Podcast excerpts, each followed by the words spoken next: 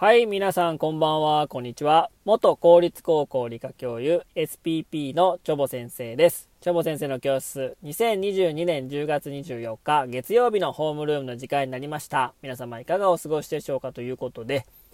えー、以前ですね、まあ、地球上で唯一の不老不死の生き物ということで、まあ、ヒドラを、えー、まあ、取り上げてお話したんですけども、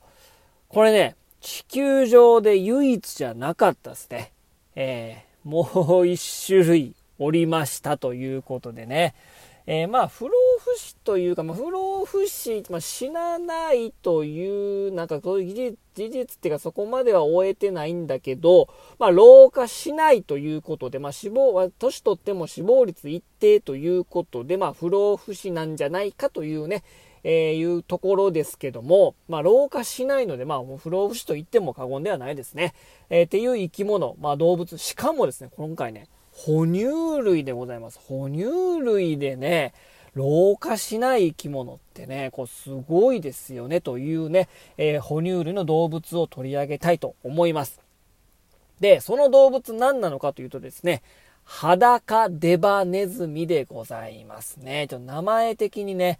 えー、あの、まあ、裸で出っ歯のネズミなんですね。まあ、裸というのはね、まあ、裸、いや、いや、動物って服着てないような話なんですけど、まあ、裸ということはどういうことかというとですね、無毛なんですね。毛が生えてない。で、しかも、出っ歯、出歯。え、歯が出てるので、出っ歯で、で、ネズミに属するので、裸デバネズミって言うんですよね。まあ今ね、あのー、あだ名つけたらあかんっていうことでね、学校教育の現場ではですね、まあ、あだ名をやめようみたいなね、感じで言われてますけどもね、裸で出っ歯でもうそのまんまのね、その体のそのままの特徴が名前になってるってことで、もういじめに発展するんじゃないかっていうね、え名前でございますけどもね、裸デバネズミ。これどこにいるかというとですね、アフリカのソマリア半島に住む裸で出っ歯の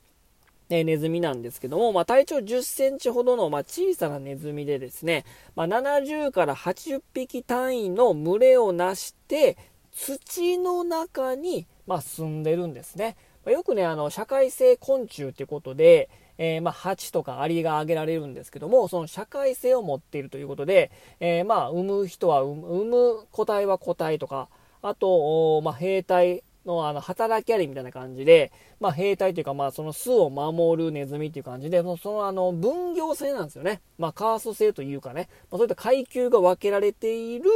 うまあ、動物ということで、よくまあ生物の例とかでも挙げられるんですけども、この裸デバネズミね、アフリカに住む土の中に住んでいるこのね、社会性を持ったこのネズミがですね、まあ、老化しないということなんですね。で、その、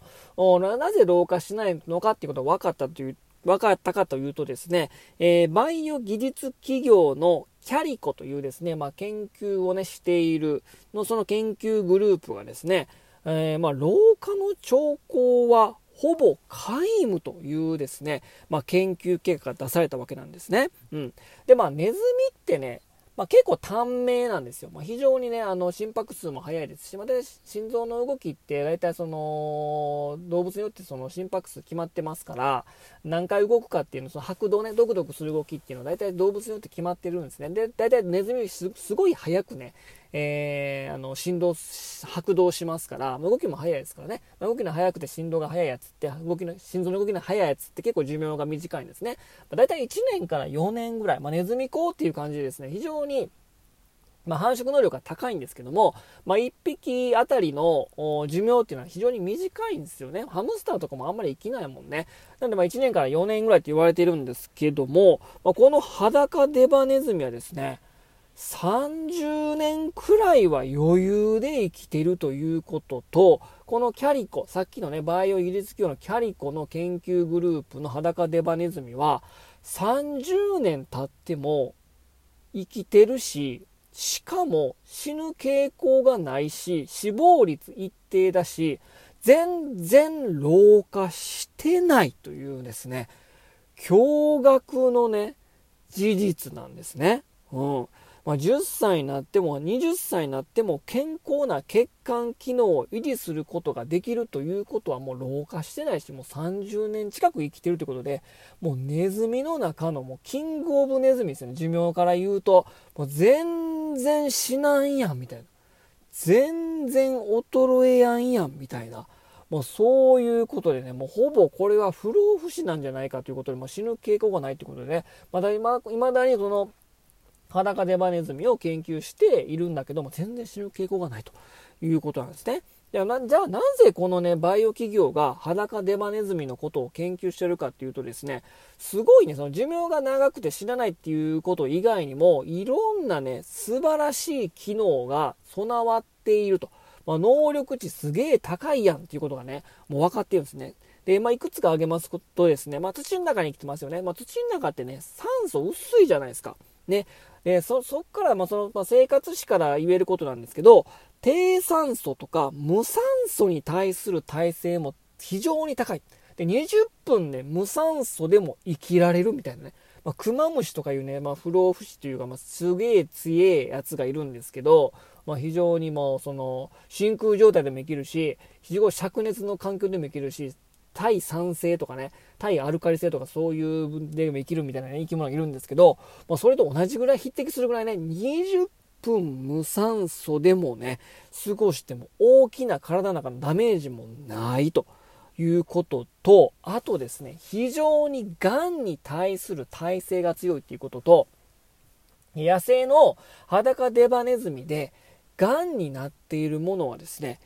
一匹も見たことがないと。バイオ企業のこのキャリコに言うとね。ということで、えー、癌の発症した個体がないということで、癌に対する発生のね、えー、耐性が非常に強いと。まあ、以前ね、あの、えー、象は癌にならないってことで、癌を抑制する遺伝子が非常に、えー、バックアップの遺伝子がたくさんあるということをご紹介したんですけど、まあ、それと同じような感じで、癌に対する抑制遺伝子がめちゃくちゃいっぱいあるんじゃないかということで、まあ、それをうまく利用して、その裸デバネズミの癌を抑制する遺伝子を、まあ、今ではね、その遺伝操作っていうのはまあ禁じられておりますけど、そういった遺伝子を組み込んだ人間を作れば、癌にならない人間が作れるんじゃないかみたいなね、まあ、倫理観があるので、なかなかそういうことはできないんですけども、それをま薬とかに応用することもま考えられているんじゃないかと。裸デバネズミ出身のがん抑制遺伝子を含んだ薬とかもですね、今後できてくるんじゃないかというふうに言われてるんですね。で、なぜ死なないかというと、その癌にもならないっていうこともそうだし、血管も全然衰えてないから、まあ、そういった裸でマネズミのこういう、えー、体の機能を用いた薬とかですね、そういう医療機関とかですね、そういったものを組み込んだ生き物っていうものが誕生するとですね、それが人やがては人間に転用して、まあ、不老不死になる人間が、より不老不死に近づく人間が誕生するんじゃないかっていうふうに言われてるんですね。裸で出っ歯なのにめちゃめちゃ強いってことでね。なんか無毛でね、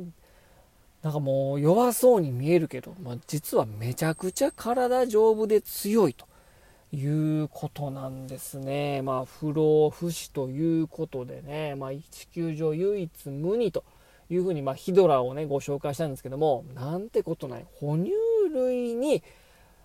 死なない生き物がいたというね、驚愕の事実をですね、今日はご紹介しました。まあね、でも基本的にね、動物ってね、生殖期間過ぎてれば、生殖能力が終われば死んでいくっていうのはですね、まあ自然の摂理じゃないですけども、まあ動物っていうのはそういうもんなんですけども、まあ生殖期間がないのにずっと生きながらえるのって、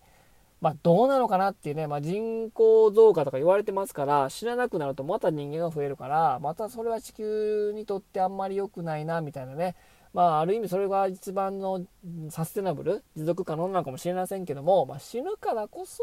まあ、人生楽しめるっていうこともあるんですけどもね、まあ、死ないとなると逆にどうなのかなっていうこともありますけども、まあ、この裸デバネズミのこの不老不死というものは非常にま魅力的なものなのかなという感じですかね。ということで今日はこの辺にしたいと思います。それでは皆さんさようなら。バイバイ。